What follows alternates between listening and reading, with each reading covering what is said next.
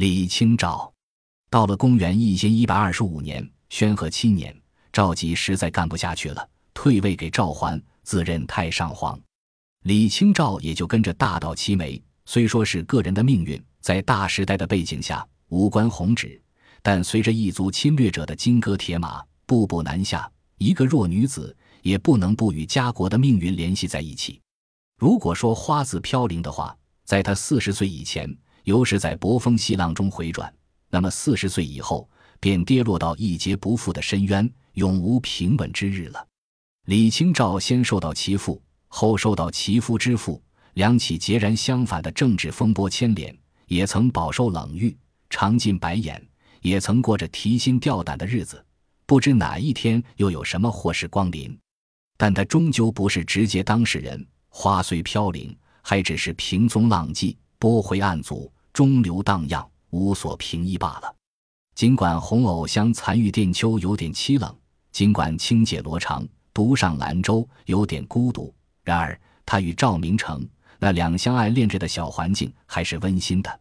共同之好及二十年之久的金石收藏，那意气相投的小气候还是很融洽的。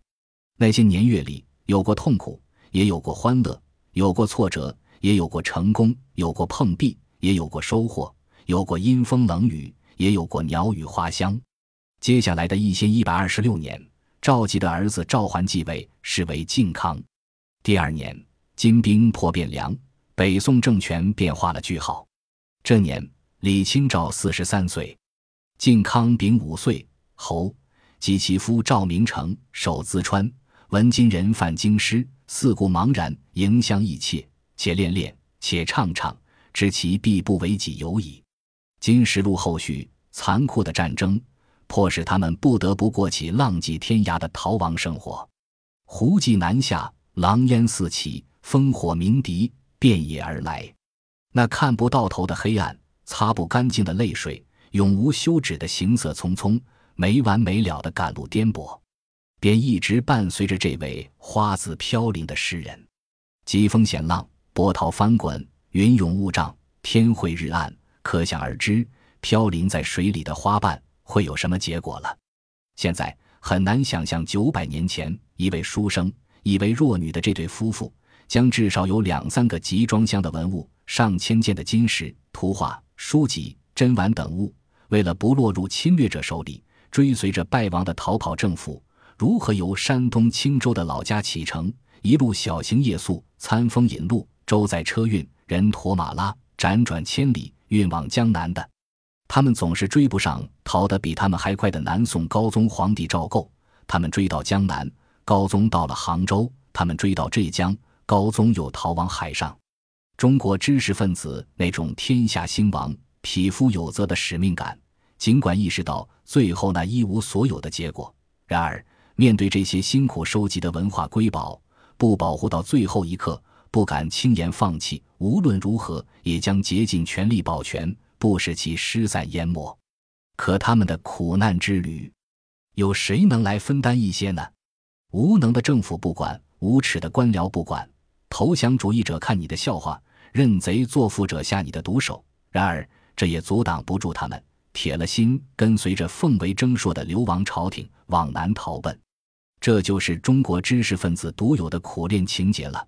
皇帝王八蛋，政府王八蛋，可死也不敢将收藏品丢失、放弃、转手的这对夫妇，一定要为这个国家、这个民族尽到绵薄之力。你可能嘲笑他们太愚太腐，但你不能不尊敬他们这种难能可贵的品质。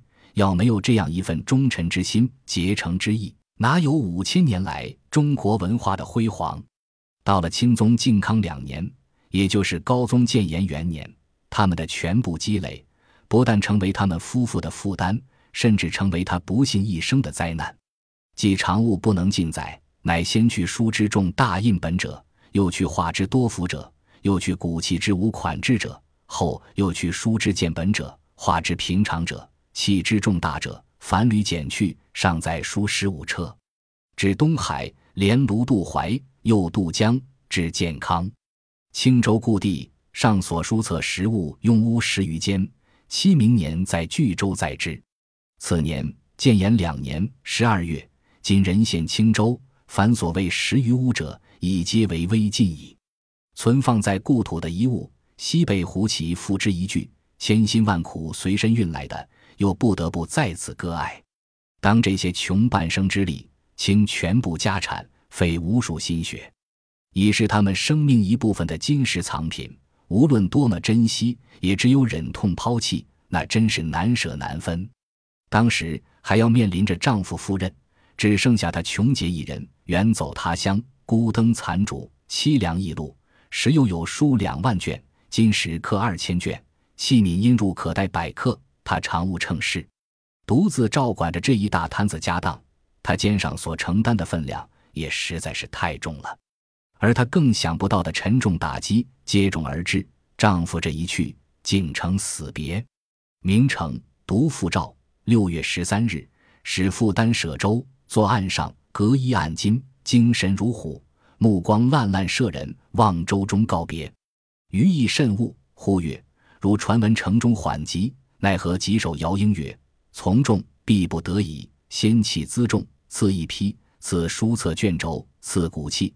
独所谓宗器者，可自报复，于身具存亡。物物遂驰马去，途中奔驰，冒大暑，赶集。”至行在病山，七月末，书报卧病。于京达念侯素性急，奈何病山？或热，必服寒药，即可忧。遂解舟下，一日夜行三百里。彼至，果大服柴胡、黄芩药，疟且痢，病危在膏肓。余悲泣仓皇，不忍问后事。八月十六日，遂不起，取笔作诗。绝笔而终。李清照的《金石录》后续，至今读来，那段惆怅，那份追思，犹令人怦然心动。在中国历史上，真正的文人为这个民族、为这块土地可以有所作为、可以施展抱负的领域，其实是非常有限的。凡是有利可图、有名可沾、有福可享、有没可赏的所在，还未等你涉足，早就有手先伸过去了。而这双手一定生在有权、有势、有威、有力量、有野心、有欲望、敢无耻的人身上。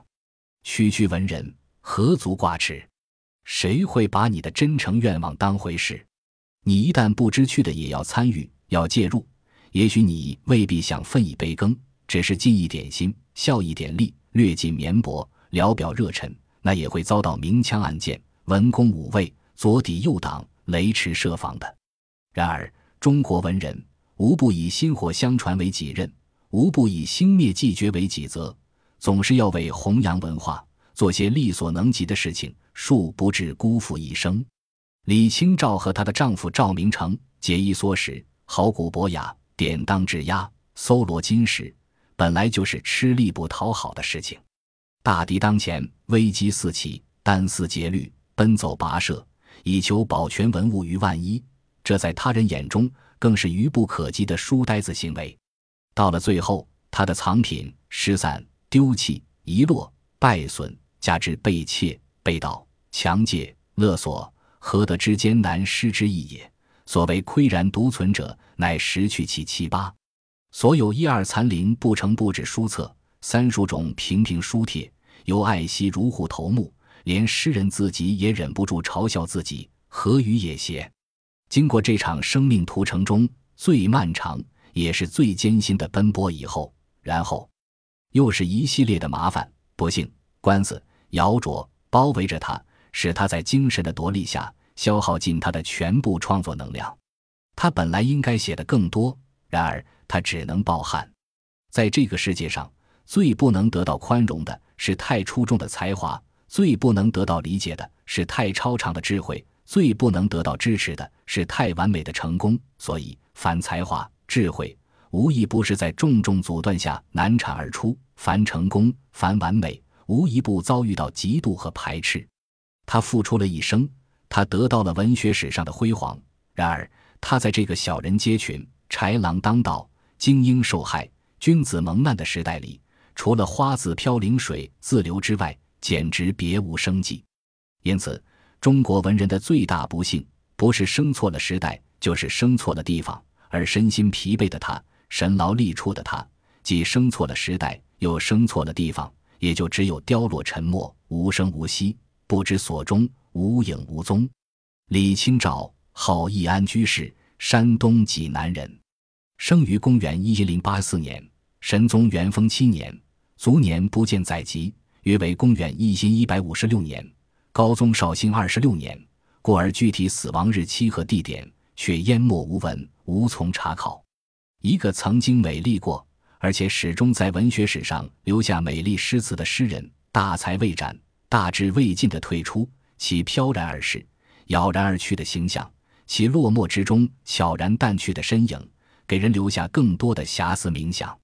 如果再回过头去品味他那首《乌江》诗：“生当作人杰，死亦为鬼雄。至今思项羽，不肯过江东。”因此，无论他怎么样死，如何的死。他那双诗人的眼睛是不肯闭上的。若是假以时日，给他一个充分施展的机会，这位中国文学史上的第一女性，也不至于只留下一本薄薄的术语集给后世了。然而悔则何益？